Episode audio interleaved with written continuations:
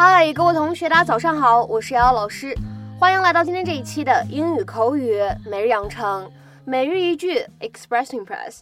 那么在今天节目当中呢，我们来学习这样一段台词，依旧呢是来自于《摩登家庭》的第二季第十九集《Modern Family Season Two Episode Nineteen》。那么首先呢，先来听一下这样一段话。All I'm saying is that there's no downside to more education. All I'm saying is that there's no downside to more education. 我想说的呢，就是多接受点教育总没有坏处。All I'm saying is that there's no downside to more education. All I'm saying is that there's no downside to more education. 在整段话当中呢，我们来看一下这样的几处发音技巧。首先呢，最开头的位置，all 和 I'm 出现在一起呢，可以做一个连读，all I'm。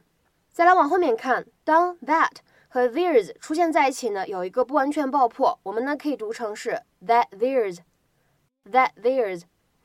而再来往后面看，downside 和 to 出现在一起呢，在这里呢可以有一个失去爆破的现象，我们呢可以读成是 downside to。downside to? All I'm saying is that there's no downside to more education. I knew this car ride was a trap. See that? That right there shows me just how smart you are. Really? Again? What is going on? It's a stupid ad. They're honking on my side, too. Oh. Yes, we're the people in the ad. Yeah, hi. Hey. Another great thing about college complete independence. I'd have that in an apartment. No, because to have an apartment, you would need a job. You want to know what your job is in college? It's a little bit of class and homework, and it's a whole lot of new friends and experiences. And the boys think you're cute, and you are cute, and oh, trust me, that doesn't last forever. Call the number. All right. In the mood. 在今天节目当中呢，我们就来一起学习一下这样一个单词，叫做 downside。 其实呢，从字面的拼写就能猜出来它的意思。它呢指的是弊端或者不利的方面、坏处等等等等。The disadvantage of a situation。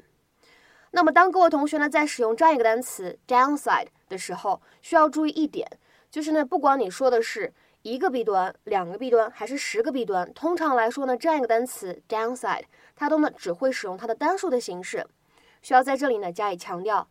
那么下面呢，我们来看一些例子。第一个，the downside of living here, of course, is that it is too expensive。要说到啊，住在这里有啥弊端，那么就是生活成本呢太高了。The downside of living here, of course, is that it is too expensive。那么再比如说，看第二个例子，unemployment, inflation, and greater inequality are often the downside of a market economy。 失业、通货膨胀以及更进一步加深的不对等、不均衡的状况呢，都是市场经济常见的弊端。Unemployment, inflation, and greater inequality are often the downside of a market economy。再比如说，看下面这样一个例子：There is a downside to it. The more she remembers, the bitter she feels about what has happened. 这个事情呢，有一个弊端，就是她想起来的越多呢，她就越感觉到痛苦。There is a downside to it. The more she remembers, the bitter she feels about what has happened.